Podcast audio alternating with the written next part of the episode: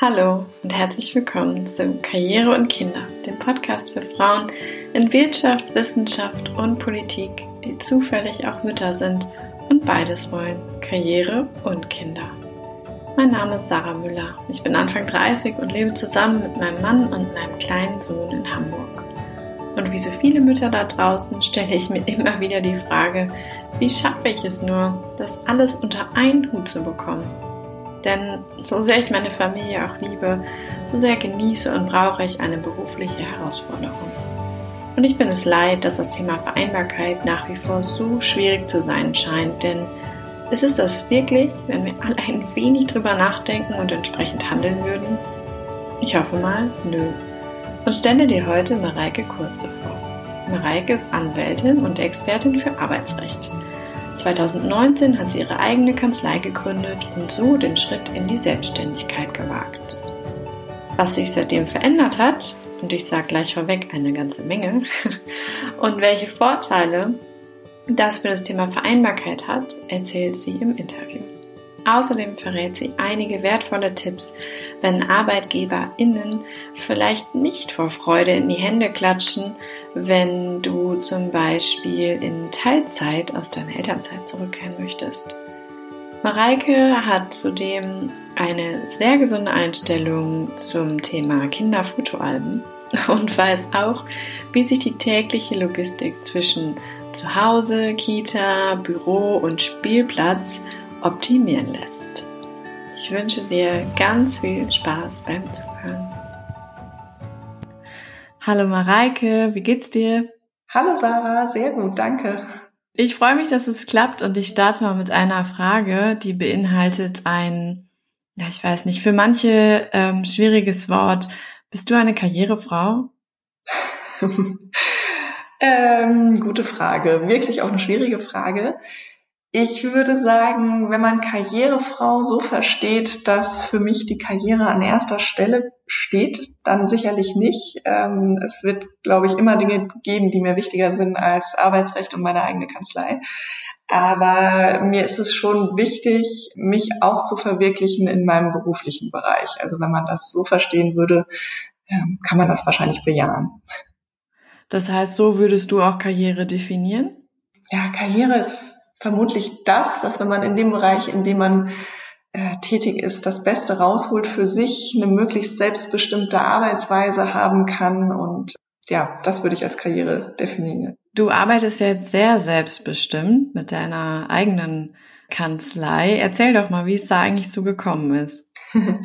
genau, ich habe ähm, vor sieben Jahren, also im Januar 2013, angefangen, in einer Arbeitgeberkanzlei zu arbeiten hier in Hamburg, eine sogenannte Boutique, also hochspezialisiert auf Arbeitsrecht mit verschiedenen Standorten in ganz Deutschland.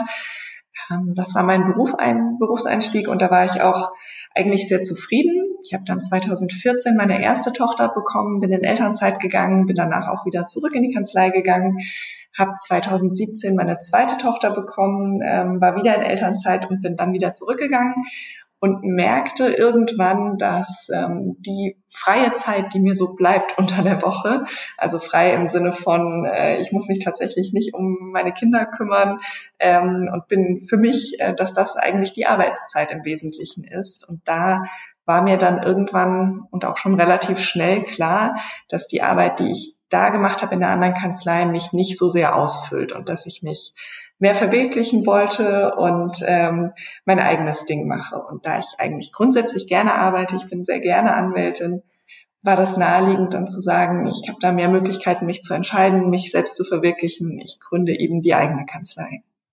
Welche Themen waren dir da besonders wichtig, in denen du dich verwirklichen wolltest? Ähm, das ist zum einen so ein bisschen die Ausrichtung der Mandate, auch die Frage, welche Mandate übernimmt man. Also vorher habe ich eben nur Arbeitgeber vertreten. Ähm, das mache ich jetzt zum Teil auch noch. Ich habe auch noch, äh, würde ich sagen, etwa die Hälfte meiner Mandanten sind Arbeitgeber eher kleinere Arbeitgeber im Vergleich zu vorher, aber nichtsdestotrotz eben Arbeitgeberseite. Und äh, die andere Hälfte sind auch Arbeitnehmer und Arbeitnehmerinnen. Und das macht mir auch sehr großen Spaß. Also das ist etwas, was ich vorher überhaupt nicht gemacht habe. Aber da ist das Mandat und der persönliche Kontakt einfach nochmal ganz anders in der täglichen Arbeit. Und du hast dich ja auch ein bisschen auf Mütter fokussiert, oder?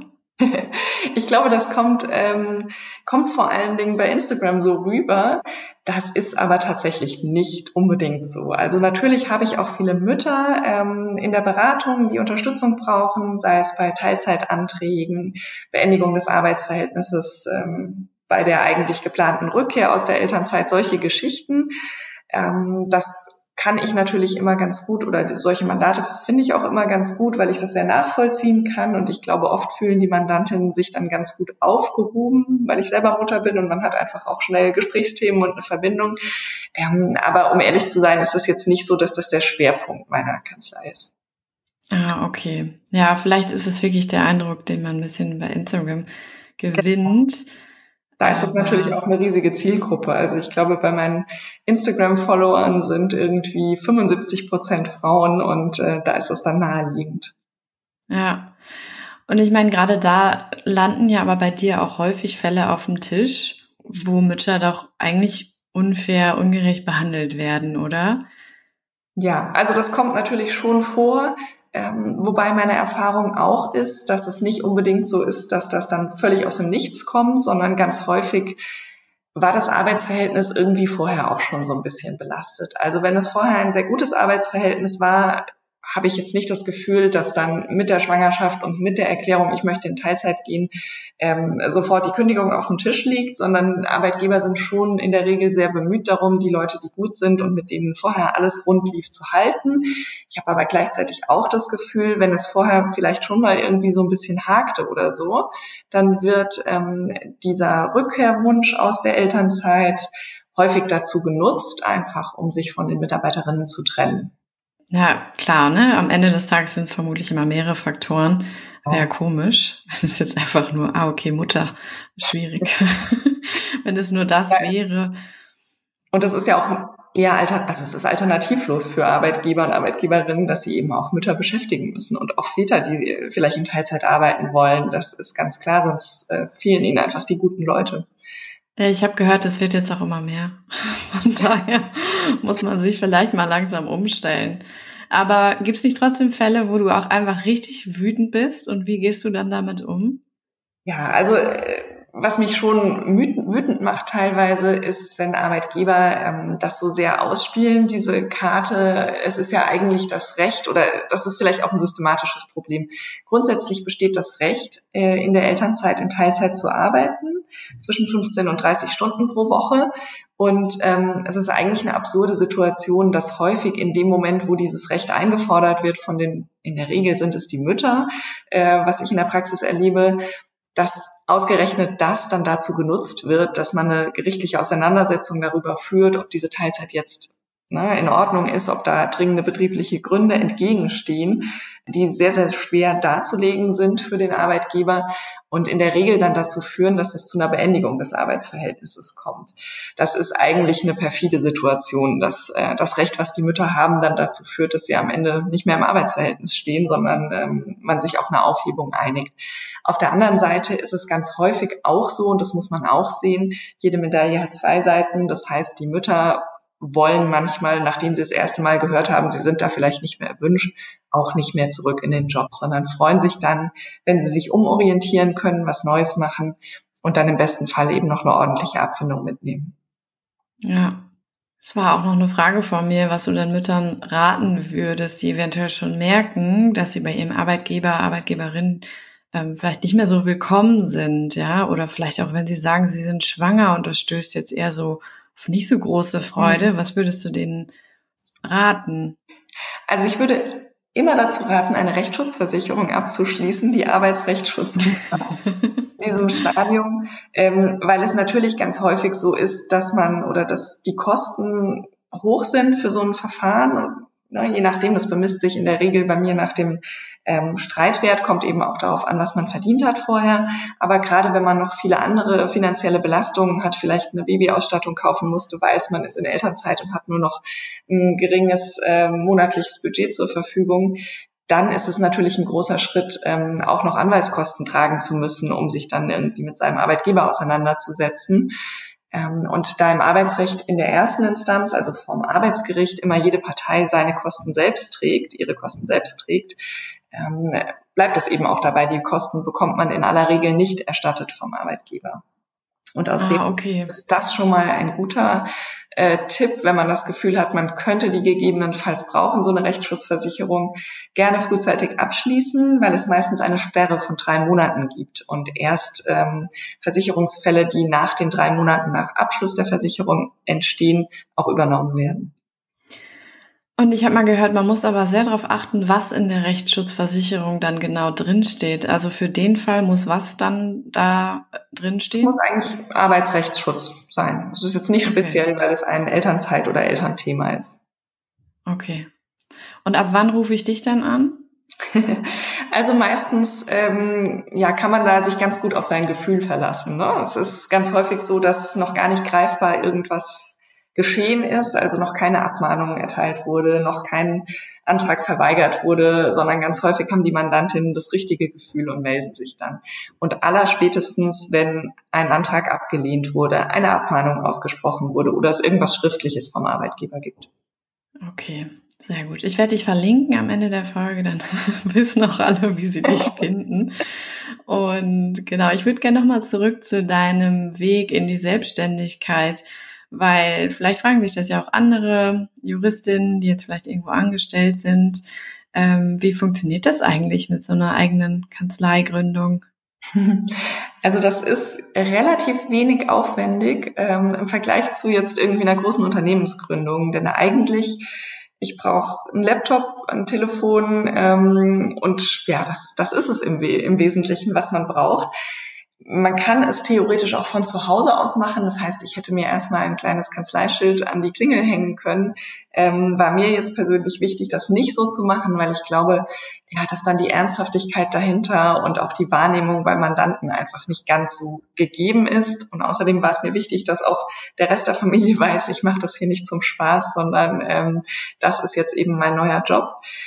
Und ähm, ja, aber im, im Prinzip äh, meldet man sich bei der Rechtsanwaltskammer um oder meldet dann die eigene Kanzlei an und kann dann im Wesentlichen starten. Eine Recht, also eine Berufshaftpflichtversicherung braucht man dafür, das wissen die Anwälte aber sowieso, sonst lassen die ähm, einen gar nichts machen. Okay, ja, das klingt ja echt einfach. Und was waren so deine größten Sorgen? Also tatsächlich war natürlich irgendwie die größte Sorge, dass ich nicht genug Mandanten akquirieren kann, dass sich das wirtschaftlich nicht lohnt. Ähm, ich habe mir auch insgeheim ein Jahr gegeben und habe gesagt, ich gucke nach einem Jahr, ob es ob meine Erwartungen sich erfüllen, also ob es mir so viel Spaß macht, wie ich mir es vorstelle, ob es sich wirtschaftlich auch lohnt, ob das irgendwie passt. Ähm, und wenn das nach dem Jahr nicht so ist, dann hätte ich mir auch wieder eine Festanstellung gesucht. Also es war tatsächlich so ein bisschen so mein, mein Plan B, ein Jahr gucken und dann äh, kann es auch wieder zur Not zurückgehen. Ähm, heute, nach ziemlich genau einem Jahr, ist das überhaupt keine Option mehr für mich. Ja, herzlichen Glückwunsch. das ist doch richtig gut. Das heißt, ähm, das Monetäre passt und äh, die Tätigkeiten passen. Ja, was, was hat sich noch verändert im Vergleich zu vorher? Also ich muss offen sagen, dass ich viel, viel mehr arbeite als vorher. Ähm, ich habe vorher in Teilzeit gearbeitet, 24 Stunden nach der zweiten Elternzeit. Also nach der ersten Elternzeit hatte ich noch 30 Stunden, dann 24. Ähm, und ich arbeite jetzt deutlich mehr, arbeite vor allem relativ viel auch abends und am Wochenende, eben dann, wenn mein Mann sich um die Kinder kümmern kann.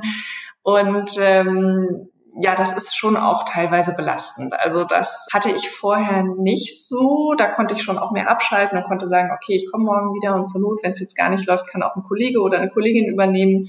Ähm, und jetzt weiß ich, ich bin die Einzige, die die Sachen erledigt bekommen muss. Deswegen, ja, sind die Arbeitszeiten auch ganz anders. Ich muss aber auch dazu sagen, ich verdiene jetzt mehr als vorher. Insofern zahlt sich das auch wieder aus. Dann passt es ja irgendwo. Genau. Und das ist ja auch theoretisch in der Hand. Ne? Also ich kann mich, mich auch selbst entscheiden, welche Mandate ich annehme und welche ich vielleicht auch eben mal nicht mehr annehme und an Kollegen verweise. Und du hast jetzt ja auch schon eine Mitarbeiterin, habe ich das richtig gesehen? ja, endlich. genau, jetzt gerade seit Anfang November ähm, habe ich eine Rechtsanwaltsfachangestellte, die mich hier ein paar Stunden die Woche unterstützt, worüber ich mich riesig freue, weil so eine eigene Kanzlei auch ganz viel Organisationsaufwand mit sich bringt. Ne? Also es ist ja nicht nur die eigentliche Mandatsarbeit, äh, nicht nur der Kontakt zum Mandanten und äh, der Gerichtstermin, sondern es ist ja auch ganz viel Korrespondenz mit Rechtsschutzversicherungen, Rechnungen schreiben, ähm, alles Mögliche, so Themen, die sie im Zweifel viel besser kann. Das sind klassische Rechtsanwaltsfachangestellten Aufgaben, die ich mir erst so aneignen musste und wo sie mich einfach sehr entlasten wird, glaube ich.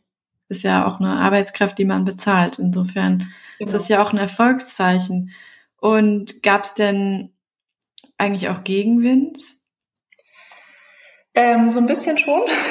Also ganz viele aus meinem Umfeld äh, fanden die Idee toll und äh, gerade von meinen Freundinnen und so, die waren ganz begeistert und haben mich da angefeuert, so ungefähr. Ähm, tatsächlich war mein Mann mit mein größter Kritiker äh, was auch gar nicht immer so einfach war. Ich lasse mich da auch gar nicht so von unterkriegen, aber der hat mich auch dazu angespornt, zum Beispiel, bevor ich gesagt habe, ich mache das jetzt wirklich, bis ins letzte Detail für jeden Monat den Businessplan und die äh, Prognose des Umsatzes und so weiter einfach mal aufzuschreiben. Insofern war das auch ganz gut, dass ich wirklich was Handfestes hatte, bevor ich die Entscheidung dann auch getroffen habe. Ist dein Mann BWLer? Nee, der ist auch Jurist. Ah, okay. Das klang so typisch nach BWL. Okay, aber du hast dann gesagt, so, dann mache ich das jetzt und hast ihm das gezeigt und damit hatte er auch keine Argumentationsbasis mehr. Genau, also es war auch total klar für mich, ne? Als ich einmal diese Idee hat sich bei mir im Kopf so festgesetzt und ich habe da schon, würde ich sagen, ein Jahr lang ungefähr drüber nachgedacht, immer stärker und irgendwann war klar, ich muss es jetzt machen. Also es gab einfach keinen Weg zurück mehr für mich. Ja, spätestens mit dem Klingelschild jetzt am, am eigenen Büro, oder? Ja, das also ich habe, ähm, nachdem ich eigentlich schon in dem Moment, als ich die Kündigung bei meinem alten Arbeitgeber ausgesprochen hatte, war klar, ich, ich das muss jetzt sein. Ne? Das ist jetzt keine Option, irgendwo sich wieder einen anderen Job in einer äh, Festanstellung zu suchen, sondern ich will es jetzt wirklich machen. Ja, und was ich total cool finde, ist, dass du das auch ähm, eben bei Instagram äh, so groß promotest und diesen Kanal dafür nutzt, wo ich jetzt gar nicht angenommen hätte, dass da Anwälte äh, große auftauchen. Aber wie machst du das eigentlich? Weil das frisst ja auch eine Menge Zeit. Also wie integrierst du das noch so in diesen Beruf? Ja, also es gibt so ein paar Anwälte, die das wahnsinnig erfolgreich da machen. Also Herr Anwalt zum Beispiel, ich glaube, der hat irgendwie das weiß ich jetzt nicht genau, aber unfassbar viele Follower und ist auch bei TikTok und überall aktiv und präsent. Und auch sonst gibt es schon einige Anwälte und Anwältinnen, die das sehr gut nutzen. Ich habe das gerade am Anfang, als ich noch so ein bisschen mehr Luft hatte, habe ich mir das vorgenommen, da ganz, ganz viel zu machen und ganz, ganz regelmäßig zu posten und so wie das ja immer empfohlen wird, dass man da auch nicht untergeht. Im aktuellen Alltag schaffe ich es tatsächlich nicht so wahnsinnig regelmäßig. Also ich denke dann manchmal so, oh, schon wieder eine Woche her, ich müsste mal irgendwie was machen. Ähm, hatte mir auch vorgenommen, Posts vorzubereiten, so wie das, glaube ich, überall empfohlen wird, dass man die so ein bisschen auf Halde hat und einen ganzen Monatsplan hat, wann man was macht das schaffe ich bisher einfach nicht. Also irgendwann, wenn ich mal ein ganz freies Wochenende habe und denke, Mensch, was mache ich heute eigentlich? Kommt das vielleicht vor? Und das würde im Alltag schon viel Zeit sparen, weil jetzt ist es meistens eher so eine Hauruck-Aktion und ähm, ja, das könnte man noch optimieren. Ich kann auch nicht versprechen, dass ich das so regelmäßig so weitermache. Das ist immer, ähm, ja, ist einfach ein Zeitaufwand, den man hat. Ich glaube, wenn ich mal ein freies Wochenende hätte, würde ich endlich mal anfangen, Kinderfotos irgendwo gescheit zu sortieren und mal Alben anzufertigen. Das ist so das, was, was mir dann einfallen würde. Ich glaube, das Bedürfnis haben irgendwie alle Mütter. Ich mache das ja tatsächlich gar nicht. Wahrscheinlich kriegen meine Kinder ganz unromantisch später mal so eine externe Festplatte oder so. Ja, Aber dann hast du auch nicht immer diesen diesen Stress, so, oh nein, ich wollte doch, ich müsste doch, äh, ist natürlich auch ein Weg zu sagen, so, ist nicht, fertig. Also ist für mich tatsächlich so. ähm, ja, kommen wir mal äh, noch mal ein bisschen auf deine private Situation. Du hast ja schon gesagt, dein Mann arbeitet auch, arbeitet der auch Vollzeit? Ja, der arbeitet auch Vollzeit, der ist auch Anwalt, der hat auch ähm, weniger die 40 als eher die 60 Stunden Woche, also der arbeitet auch ordentlich viel. Und wie macht ihr das dann mit den Kindern und der Betreuung? Also die Kinder gehen ganz normal in die Kita bei uns. Ähm, wir haben eine Kita, die ist von 8 bis 18 Uhr geöffnet. Und die Kinder sind meistens von neun bis circa drei, halb vier dort. Ähm, dann hole ich die ab. In der Regel, oder es ist ein bisschen unterschiedlich. Also manchmal bringe ich sie morgens auch, manchmal bringt mein Mann sie morgens auch.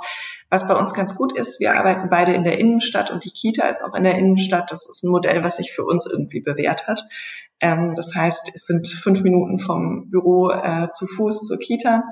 Und ähm, dann verbringe ich den Nachmittag mit den Kindern, bringe sie ins Bett und arbeite abends weiter. Und irgendwann dann kommt mein Mann. genau. Äh, das kommt mir bekannt vor. Also mit dem Nachmittag und dann abends wieder an den Schreibtisch. Mhm. Aber ja, es ist ja selbst gewählt. Insofern findet man es dann ja gar nicht so schlimm. Oder wie geht's dir dann damit? Nee, es ist auch wirklich völlig okay. Also es gibt natürlich mal Stresssituationen, in denen irgendwie nachmittags noch dringende Anrufe reinkommen und ich dann auch reagieren muss. Ich muss dazu aber auch sagen, unsere Kinder machen das echt super. Also sowohl die Lockdown-Zeit als auch im normalen Alltag. Ähm, die spielen total gut miteinander, die beschäftigen sich echt lange selbst äh, miteinander und wissen auch, wenn wir arbeiten müssen, dann können sie eben nicht stören. Also das ähm, klappt erstaunlich gut gerade. Richtig gut. Mhm. Habt ihr denn auch noch irgendwie äh, Babysitter oder Großeltern in der Stadt? Also die Großeltern wohnen beide äh, ziemlich weit weg. Meine Mutter wohnt äh, in Süddeutschland, die braucht immer fünf Stunden mit dem Zug nach Hamburg und meine Schwiegereltern okay. wohnen in Nordhessen. Das heißt, die haben auch eine ordentliche Anfahrtszeit. Ähm, wir haben eine Babysitterin, die wir aktuell gar nicht so regelmäßig in Anspruch nehmen. Das hatten wir vor Corona eher so, dass die ähm, ja für Abendtermine oder so dann bei uns war. Ähm, auch mal übernommen hat, wenn die Kinder krank waren. Aber das hat sich jetzt durch Corona so ein bisschen ja, zurückentwickelt. Das müssen wir, glaube ich, aber zukünftig auch wieder mehr machen. Und dann Abendtermin heißt auch mal ihr beide so privat mal wieder was machen? genau. Also ganz unterschiedlich. Wir haben nicht irgendwie eine feste Date Night in der Woche oder im Monat oder so. Das machen wir tatsächlich gar nicht. Ähm, aber wenn man spontan sagt, Mensch, da ist irgendwie, lass uns doch mal wieder ins Theater gehen oder was essen gehen oder irgendwie jemand was unternehmen möchte, dann haben wir die spontan engagiert. Wobei die Unternehmungen, die man im Moment so machen könnte, mhm. sind ja echt eingegrenzt. Also weder Theater noch Essen gehen. ähm, Richtig. Ich weiß nicht, was man da so machen kann. Wir haben neulich zum Beispiel uns einfach ins Auto gesetzt und uns irgendwo was mitgenommen. Das geht ja. Und dann saßen wir da im Auto und haben unsere Burger gegessen. Das war hochromantisch, aber egal. Immerhin, ja, ja letztlich auch lustig, äh, dass man dann solche Wege findet. Ähm, ja. Und das Thema Vereinbarkeit hat dich ja auch ein bisschen gepackt. Jedenfalls bist du äh, Mitgründerin von Nine to Life. Also nicht Nine to Five, sondern Nine to Life. Und erzähl doch mal, was da eigentlich hintersteckt. Ähm, das ist ein Online-Magazin und ähm, das hat die Sandra Lachmann, die ist bei Instagram als Wortkonfetti bekannt, ins Leben gerufen irgendwann und schrieb mich auch über Instagram dazu an. Und ähm, in einem ganz anderen Zusammenhang hatten wir, glaube ich, eine Privatnachricht geschickt, ich auf ihre Story reagiert, irgendwie so. Und ähm, die ist eine gute Freundin und macht auch einen Podcast zusammen mit einer Schwester von einer Freundin von mir. Also über drei Ecken kennt man sich dann irgendwie immer, auch wenn man sich noch nie getroffen hat. Und dann ähm, schickte sie mir eine Sprachnachricht und sagte, sie hat gerade darüber gesprochen, sie hat ein ganz tolles neues Projekt und sie braucht jemanden, der sich mit Arbeitsrecht auskennt. Ähm, und ursprünglich war das ein bisschen so, dass ich dachte, okay, für dieses ähm, Webmagazin, was das ist, was wir herausgeben alle zwei Monate, ähm, steuere ich dann so äh, für jede Ausgabe irgendwie eine kleine Arbeitsrechtskolumne oder sowas bei. Ist ja eine ganz nette Idee. Das Ziel ist nämlich auch von Nine to Life, dass man Selbstbestimmung und Vereinbarkeit so in den Arbeitsalltag bekommt. Und zwar nicht in den Arbeitsalltag von hippen Startups, die das sowieso irgendwie sich auf die Fahne schreiben und auch nicht in den Arbeitsalltag von Mitarbeitern in irgendwelchen Großkonzernen, die dafür ja auch Strukturen haben, sondern einfach für den Mittelstand und für kleine Unternehmen. Und ähm, ja, da bin ich dann auch sehr in die Gründung involviert gewesen und ähm, so bin ich jetzt bei Nine to Life dabei mit einem ganz tollen Team und freue mich immer, da auch so ein bisschen was zu beitragen zu können. Total cool. Das werde ich später auch noch verlinken. Und äh, wie viele seid ihr da mittlerweile? Müsste ich mal nachzählen. Ich glaube, wir sind ähm, an Redaktion insgesamt sieben Leute, glaube ich. Genau, und dann haben wir noch eine Grafikerin, die da mitmacht und ähm, haben auch immer Gastbeiträge von verschiedenen Leuten, die irgendwie auch was Passendes zum Thema, also es ist ein monothematisches Magazin, wir haben immer ein festes Thema alle zwei Monate und dann aus unterschiedlichster Perspektive da Artikel zu.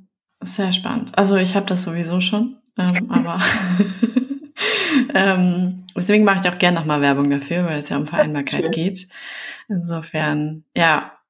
Und im Mittelstand habt ihr festgestellt, ist das häufiger noch ein Thema. Ja, definitiv, weil es einfach nicht diese festen Strukturen gibt. Ähm, auch in Unternehmen, in denen es einfach gar nicht so viele Mitarbeiter gibt und dann vielleicht äh, der Vater oder die Mutter die erste und einzige ist, die plötzlich sagt, ich möchte jetzt Elternzeit, Teilzeit machen oder ich möchte mobiler arbeiten, ich möchte einen Tag von zu Hause arbeiten. Ähm, und dann gibt es die Geschäftsführung, die sagt, ja, aber das wollte ja noch keiner der anderen 19 Mitarbeiter hier und das haben wir ja noch nie gemacht. Ähm, das soll einfach so ein paar Denkanstöße geben. Habt ihr schon irgendeine Resonanz, und Feedback aus Mittelstand bekommen? Haben wir zum Teil, ja. Also wir hatten eine große Umfrage, da haben sehr viele Mitarbeiter, ähm, äh, sehr viele Führungskräfte aus mittelständischen Unternehmen mitgemacht. Und ähm, da ist rausgekommen, ich glaube, die Umfrage kann man sich jetzt auch angucken, aktuell auf der Homepage. Da ist äh, auch rausgekommen, dass selbstbestimmtes Arbeiten und Vereinbarkeit eigentlich eine große Rolle spielt und der Wunsch danach da ist, aber noch sehr, sehr wenig umgesetzt wird. Ja, okay. Dann hoffen wir einfach mal weiter, dass sich da äh, in Zukunft einiges tun wird. Und ich komme schon zur letzten Frage, zur Kartenhausfrage. Denn mhm. Vereinbarkeit ist ja genau wie so ein Kartenhaus in sich stabil, aber fällt auch äh, manchmal sehr schnell zusammen. Ohne welche eine Sache würde es bei dir zusammenbrechen?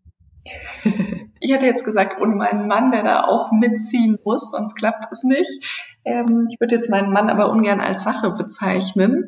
Und wenn ich jetzt was ganz Praktisches nennen müsste, wäre das tatsächlich unser Lastenrad. Wir haben nämlich ein Lastenrad. Und das muss man sehen, ich bin immer mit Akten, mit Laptop, mit Matschausstattung für die Kinder, mit den Kindern unterwegs in der Stadt hier ähm, und komme mit diesem Lastenrad, in das ich einfach alles einladen kann, wunderbar schnell von A nach B, ähm, kann zwischen Kita und meiner Kanzlei und unserem Zuhause und dem Arbeitsgericht hin und her fahren. Und das erleichtert mir so viel, weil es eine unglaubliche Zeitersparnis ist im Vergleich zum Auto oder im Vergleich zu öffentlichen Verkehrsmitteln.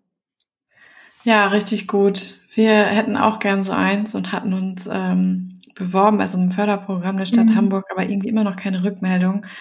Und dann haben die Dinge auch noch so irre lange äh, Lieferzeiten. Also insofern sind sie aber auch irgendwo äh, schwer nachgefragt. Ja. Das kann also, ich super nachvollziehen. So. Wir haben da sehr lange drauf gewartet. Wir haben es auch über so ein Förderprogramm äh, damals beantragten Zuschuss.